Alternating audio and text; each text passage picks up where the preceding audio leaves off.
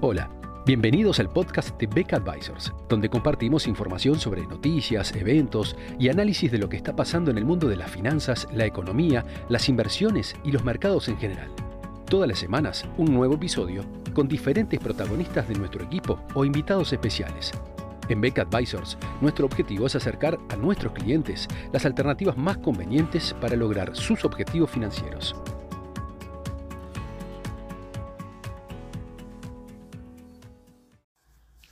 La economía china está en problemas en este año 2022, aunque de naturaleza distinta a la que viven eh, la mayor parte de las economías occidentales.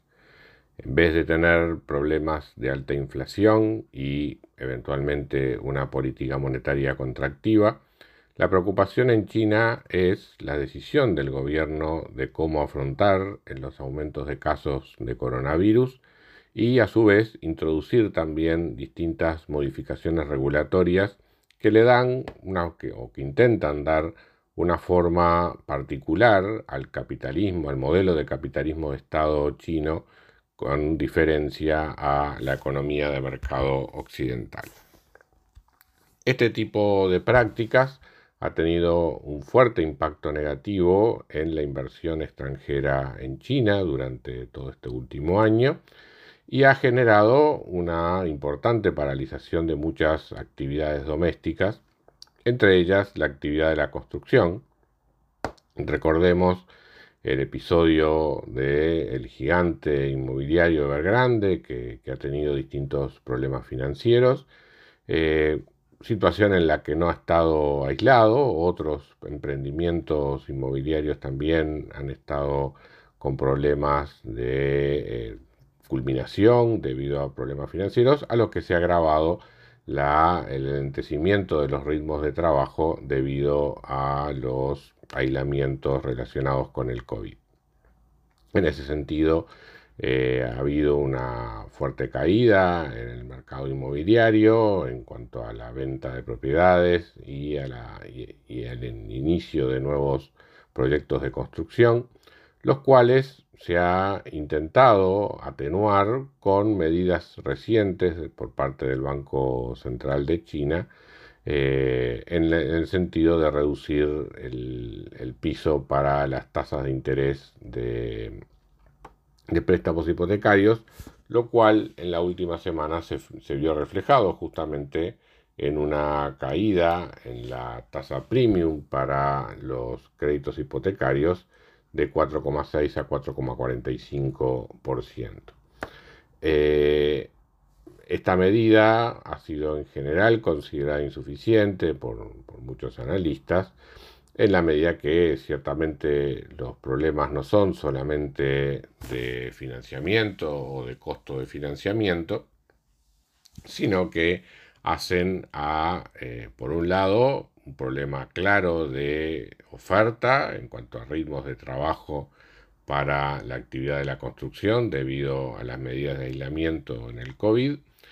eh, y también eh, por la incertidumbre que ha causado en el sector privado los distintos cambios regulatorios en la economía china durante el último año.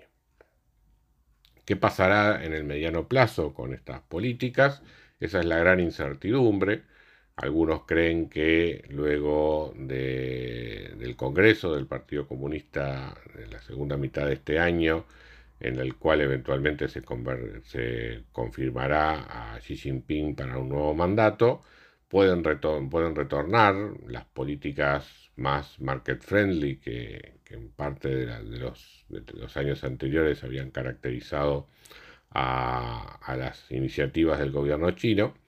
pero también hay muchos que creen que eh, este cambio en definitiva tiene un origen fuertemente ideológico, por el cual Xi Jinping quiere marcar las características de su mandato y por lo tanto eh, son regulaciones que llegan para quedarse y de alguna manera para marcar un diferencial de lo que es el modelo de crecimiento chino respecto al comportamiento de las economías occidentales.